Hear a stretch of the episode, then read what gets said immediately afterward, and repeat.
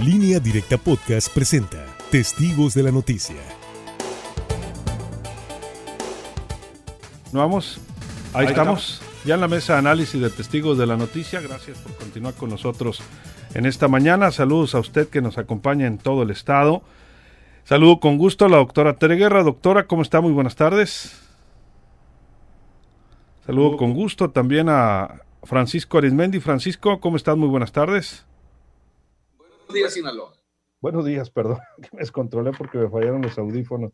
Saludo con gusto a Javier Cabrera. Javier, muy buenos días. Muy buenos días al auditorio. Ahí los escucho ya. Algo pasó con los audífonos que los venía usando sin problemas y ahorita no, no quisieron y el micrófono. Pero bueno, estamos listos ya para presentar la información. Fíjense ustedes que, pues ayer, eh, voy a citar la nota de proceso de lo que ocurrió el día de ayer en, eh, muy difícil en Veracruz. Una señora golpea con fuerza la ventanilla izquierda del lado del chofer donde el asiento diestro viene de copiloto el presidente de la República, Andrés Manuel López Obrador, y le grita, devuélvame a mi hija como sea, pero regrésemela. Usted me dijo que me iba a ayudar. Pide y vuelve a manotear con fuerza el cristal de una suburba negra que va en un contingente allá en la gira de López Obrador. En Jalapa, López Obrador le hace un gesto corporal de abrazo. Las dos ventanillas de la camioneta permanecen hasta arriba. En el asiento de atrás, impávido con el rostro descompuesto, el gobernador de Veracruz, Cuitlagua García, quien había respaldado, por cierto, AMLO durante un evento. La camioneta trata de avanzar entre un centenar de manifestantes y familiares desaparecidos en busca de sus hijos y en contra del recorte presupuestal de un hospital ahí, enfermeros y doctores del sector salud reclaman basificación de insumos para enfrentar en COVID. Campesinos reclaman los apoyos prometidos. Buscan la camioneta, gente vestida de civil, aparentemente de las gacelas, trata de abrir paso, una de ellas incluso sin cubrebocas, en una situación que se viralizó eh, con la palabra Chapo. En el Twitter se hizo viral esta situación eh, debido a que la gente le reclamaba, este, este grupo de mujeres le gritaban que si había atendido a la eh, señora, la mamá de El Chapo, ¿por qué no las atendía a ellas que eran de grupos de búsqueda? Y esto es parte de lo que le, lo que le gritaban.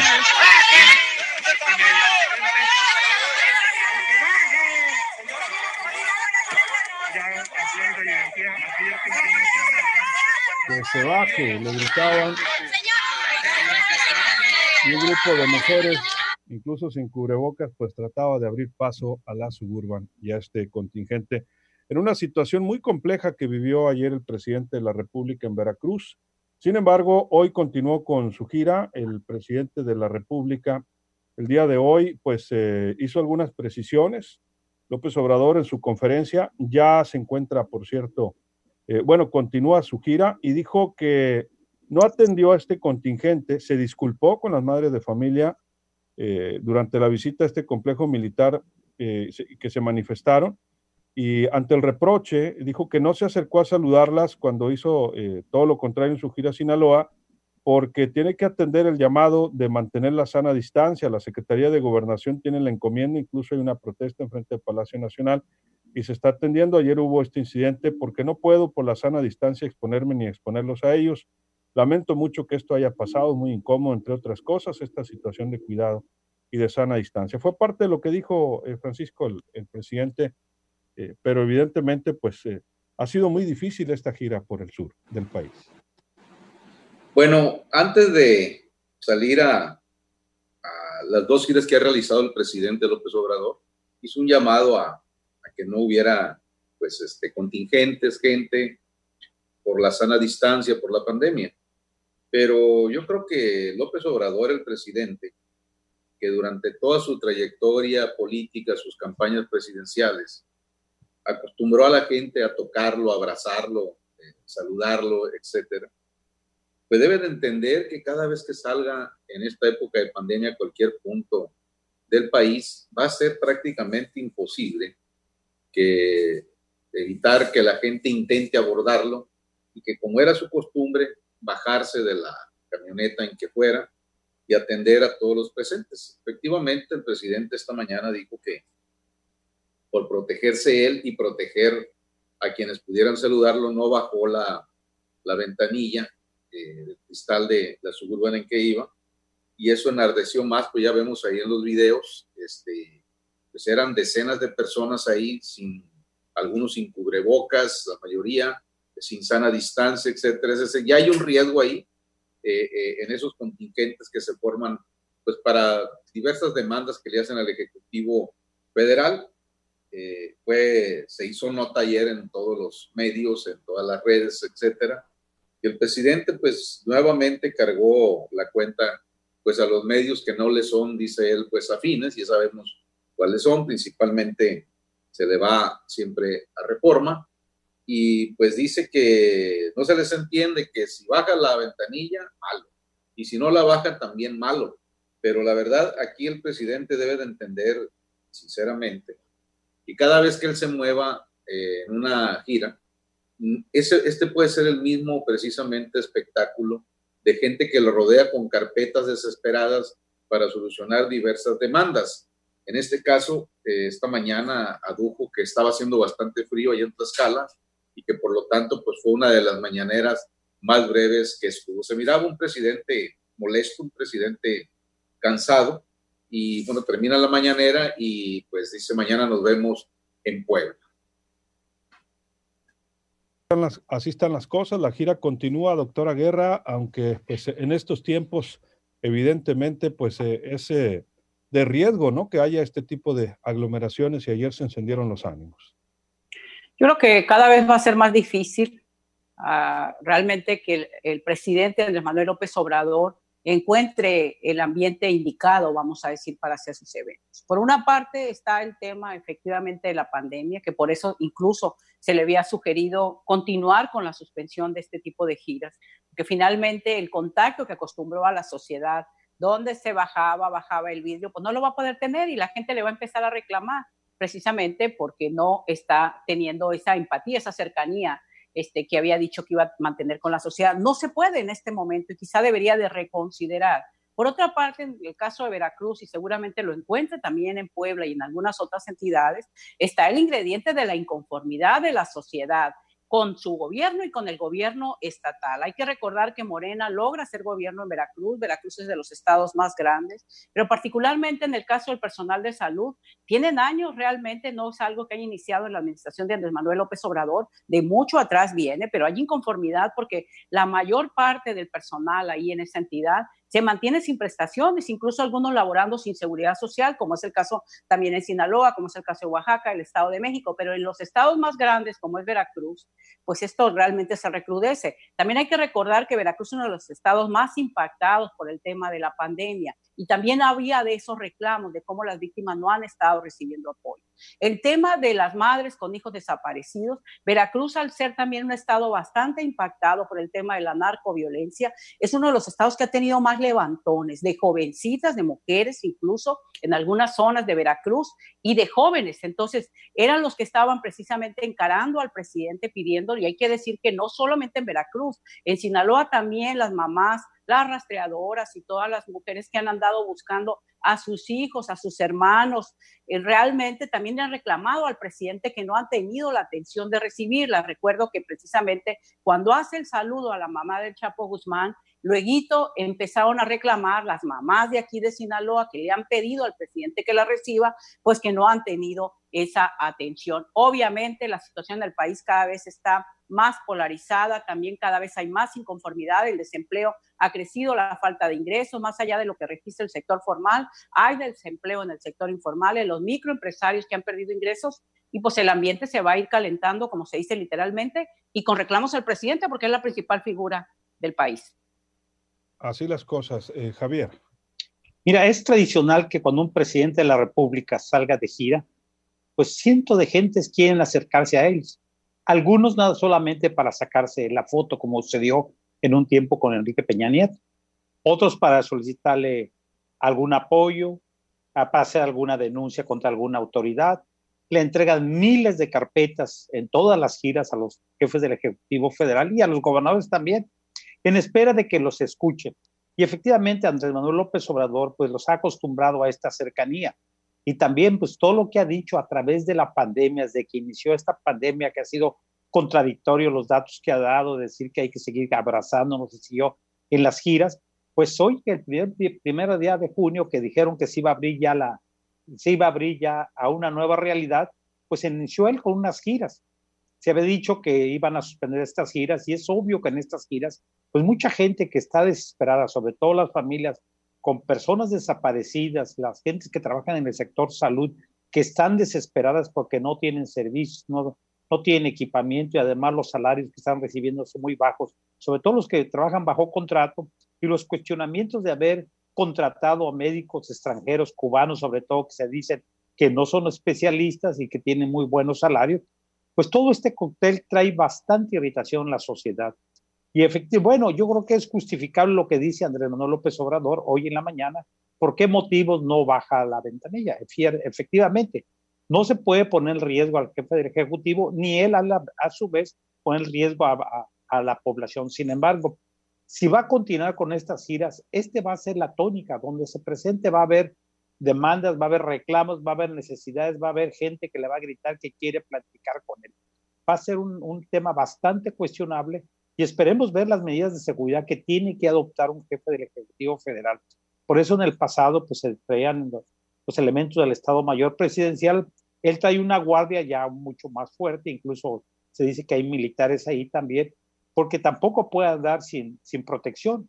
Si un grupo de personas no te permiten la salida fuera de una instalación militar, pues no puedes poner en riesgo al Ejecutivo Federal. Ya vimos que sí va subiendo de tono, sobre todo quien le golpea la ventanilla del lado, de, del lado izquierdo, del lado del conductor, le pasa un documento, pero le va, empiezan a gritar y, la, y los ánimos empiezan a subir de tono. Bueno, esto es lo que está sucediendo en el país y yo creo que el presidente de la República tendrá que medir qué tanto es conveniente seguir con estas giras. En medio de la pandemia, por supuesto. En el caso de Francisco Cortés, que comentó el caso de las mamás que sus bebés fallecieron en el IMSS, es verdad, se pusieron en contacto con Tatiana Cloutier, se ha solicitado por escrito la audiencia con el presidente a través de Gabriel García y ni respuesta, y ni siquiera el nuevo director del IMSS les atiende. Eso es lo peor. Soy Roblet.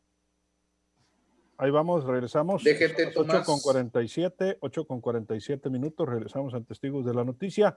Estamos hablando de estas giras del presidente que se han puesto pues difíciles, más que las de la semana anterior, por cierto, siguen por carretera, eh, pero pues en medio de, de las manifestaciones, del rompimiento de la sana distancia, etcétera, etcétera, etcétera. Y ayer pues se vivió un momento complejo allá en Veracruz, que es gobernado, por cierto, por Morena y no le ha ido muy bien tampoco al, gobernador Cuitlagua García. Francisco Arismendi, vamos a comentarios finales. Sí, para, para quienes van sintonizándonos sobre este tema, efectivamente ya había dicho un servidor y este, también Luis Alberto, pues de que el presidente esta mañana dijo en Tlaxcala que no había bajado el cristal de la suburba ni se había bajado, pues, por precaución de no contagiar a la gente o viceversa, ponerlos en riesgo.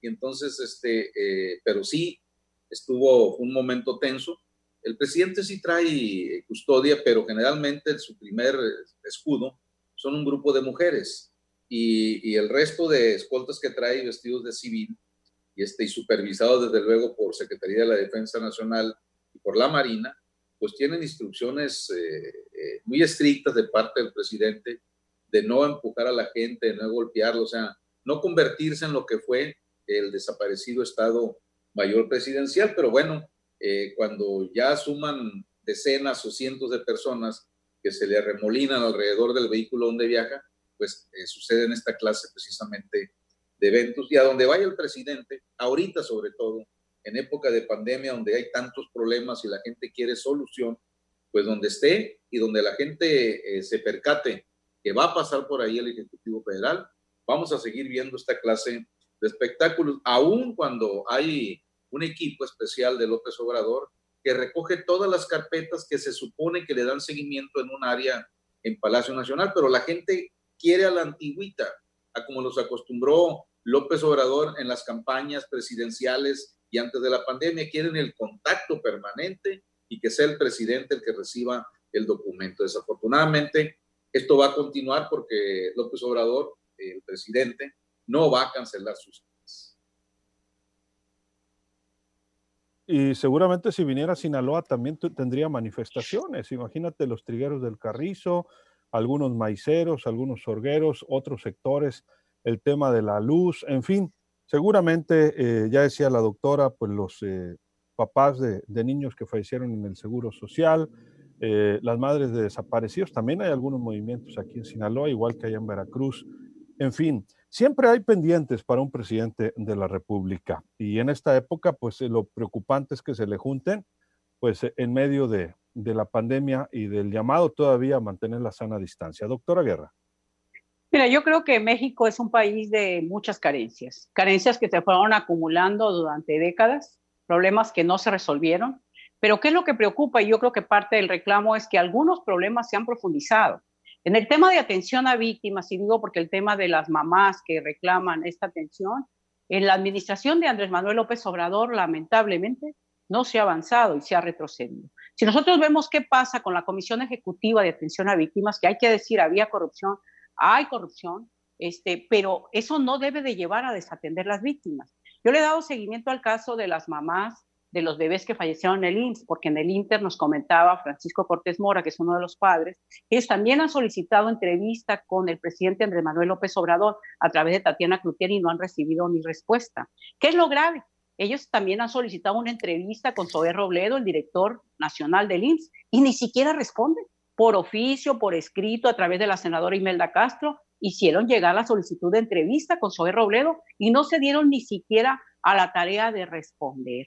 Ellos tenían una recomendación de la Comisión Nacional de Derechos Humanos para el cumplimiento favorable, porque se reconocía que el IMSS había incurrido en negligencia, y la Comisión Nacional de Derechos Humanos está paralizada. Entonces, obviamente que toda esta inconformidad, este es solamente un ejemplo, un botón de muestra de cómo en algunos renglones se ha retrocedido. La Comisión Nacional de Derechos Humanos tiene cientos de recomendaciones, llega la nueva titular y no le han dado seguimiento. En víctimas no se avanza y obviamente ahorita hay un cóctel de inconformidad. Está el personal de salud que no le han basificado, que no tiene seguridad social, que no tiene prestaciones. Están los familiares incluso de víctimas que no recibieron ni apoyo y tuvieron que gastar empeñar lo que tenían para poder hacer los gastos médicos, porque a diferencia de lo que le dicen al presidente, muchos de los nuevos hospitales reconvertidos para COVID no tienen los recursos y no están dando la atención debida. Están los desempleados, están los comerciantes que seguramente si viene para acá van a abordarlo porque no han recibido apoyo. Esos 25 mil pesos que prometieron realmente no han llegado.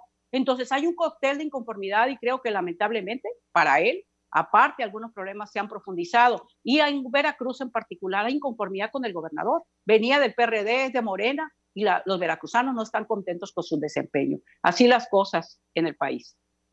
Sí, es Javier Cabrera.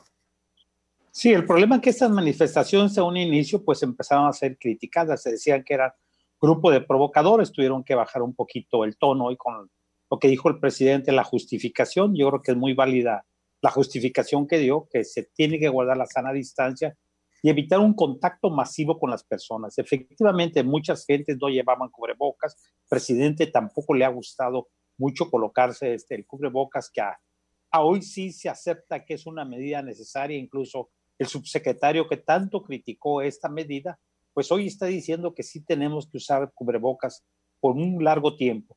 Pero todo esto es un cóctel, efectivamente, es un cóctel de, inconformidades, de irritación de la población que se ha ido agravando con el tema económico por el problema de la pandemia. Y el problema es que si el presidente va a continuar con estas giras, este escenario lo vamos a seguir viendo porque pues hay muchas demandas y la gente acostumbrada a querer tocar al presidente, a que el presidente lo escuche, que le reciba que le reciba algún documento o que le responda ahí mismo que se compromete ayudarlo. Y en este tema de los desaparecidos, bueno, es un tema bastante complicado, porque el número de desaparecidos ha ido incrementándose en este sexenio.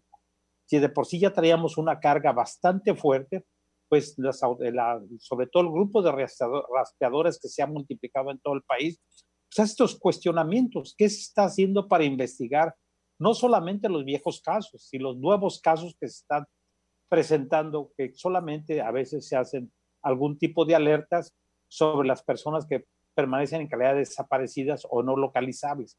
Pero después incluso se han localizado cuerpos en fosas clandestinas y muchos casos han sido identificadas las víctimas, pero hasta ahí termina el, hecho. Las fiscalías eh, no continúan por la carga que tienen, la investigación de qué sucedió con ellos. Yo creo que este es el reclamo que le están haciendo al presidente, por lo menos en el estado de Veracruz, junto con pues personal que tiene que ver en los hospitales que hoy Continuamente estamos viendo en todo el país que salen a manifestarse personal de los hospitales porque no tienen equipo, porque no nos han pagado salarios, porque no tienen prestaciones, familias que no tienen medicamentos, que no les atienden. Es todo un cóctel bastante complicado para el presidente, pero no se debe exponer y yo creo que es uno de los temas que más se le ha cuestionado, que no debería de salir en estos momentos a giras, porque esto va a provocar pues que la gente quiera pues tener contacto con él. ¿Pero tú crees que va a dejar de salir a giras? ¿Va a seguir? No, no, ya lo vi, ya, no, ya lo vimos, incluso ve cómo se modificaron los criterios. Se había dicho la Secretaría de Salud que estaba analizando si le autorizaba y de, de repente dijo él, yo voy a salir y la Secretaría dijo, sí puede salir. Que salga, ¿no? Así es. Pues así las cosas. Dice Sebastián Uriarte, Luis Alberto, no pierdan de vista el video que se filtró del IMSS en los mochis. Es preocupante la situación en la que se encuentra, pero aún el gobierno que asimila que, no están, que están bien equipados y eso no es cierto. Sí, totalmente de acuerdo. Por eso lo expusimos en una nota de línea directa portal.com. Hace un rato me envió un mensaje el delegado de IMSS y me dijo, buenos días, eh, hoy voy a hacer algunas declaraciones al respecto, va a atender a nuestra compañera Carola Rojo. Le muestro el área que ya está lista para nuestros pacientes. Ayer lo descuidaron en la unidad, ya mi equipo médico de la Nacional va en camino a atender el problema, nos dijo el representante del Seguro Social. Y bueno, pues comenta que van a, a, aperturar, que ya tienen lista una nueva área y me envió ahí algunas fotografías. Esperemos pues que sea muy pronto, muy pronto. Lamentablemente sí es crítica la situación que viven en las clínicas del Seguro Social y particularmente en los mochis se ha denunciado constantemente. Vamos a comentarios finales. Francisco Arismendi. Pues en medio de lo ocurrido ayer al presidente allá en su gira por Veracruz, esta mañana eh, pues metió eh, temas fuertes. Dijo que la próxima semana va a denunciar un fraude de factureras por 48 mil millones de pesos. Eh, señaló que hay involucrados exfuncionarios de Hacienda del sexenio pasado y del antepasado. Eh, luego también eh, advirtió, lanzó un mensaje a los gobernadores eh, que dice que aunque la mayoría sí va a las reuniones temprano de, de, seguridad que hay en cada entidad, hay otros que no van. Y luego también les advirtió a los gobernadores que va a estar muy pendiente de que en el proceso electoral del 2021 no haya desviación de recursos este, para las campañas Es decir, eh, fueron varios intentos del presidente pues para que se olvidara el incidente de, del día de ayer y fue una mañanera muy corta. Parece ser que hoy de nada le sirvió ni siquiera Lord Molécula ahí. Este, el presidente se ve bastante, bastante molesto con lo que ocurrió ayer y bueno, vamos a ver qué ocurre en el día de hoy y mañana precisamente en el estado de Puebla. Ah, o sea que los, eh, se los llevaron para allá, Francisco, a, a los reporteros de presidencia. Sí, eh, sobre todo a Lord Molécula, que nunca había salido fuera de lo que es Palacio Nacional. Pero, este, ahí estuvo presente este, eh, con su ya clásica indumentaria. ¿no? Muchas gracias, Francisco. Buenos días. Buenos días, Sinaloa. Doctora, 30 segundos. Yo creo que aunque el presidente no quiere dar su brazo a torcer en el sentido de modificar las formas en las cuales había mantenido esa comunicación con la gente, pues lo va a tener que hacer. La pandemia llegó, se quedó, y también agravó muchos problemas que también ha tratado de no darles la dimensión que tienen. Yo creo que la inconformidad de los estados viene creciendo más allá de lo que han sido históricamente sus oponentes. La sociedad no está satisfecha. Hay el problema del desempleo, que no hay un seguro de desempleo. Hay el problema de la microempresa, que tampoco se quiso apoyar. Los comerciantes, los empleos formales que se han perdido en el sector turismo y también los que se han pe perdido en el empleo informal. Creo que el cóctel está así y el tema de la violencia cada vez crece más, a pesar de todo, y lo hemos visto en Sinaloa, cómo viene creciendo el número de ejecuciones, desapariciones. Y si hay retrocesos en de atención a víctimas, obviamente que el presidente esto lo va a ir encontrando a lo largo y ancho del país. Lamentablemente para él, él estaba acostumbrado a ser él el que hiciera las protestas, hoy se las hacen al presidente. Así es. Doctora, muchas gracias. Buenos días. Buenos días. Javier, nos vamos, 30 segundos. Así es. Bueno, pues el tema este de los gobernadores es la segunda ocasión que el, que el presidente de la República les hace un llamado a los gobernadores de que levántense temprano para que estén en todas las reuniones que se hacen en cada entidad federativa, pues yo creo que es un llamado a tiempo porque efectivamente el problema de la inseguridad va creciendo y no solamente es problema de la federación. Muy buenos días al auditorio. Así es. Muchas gracias, Javier.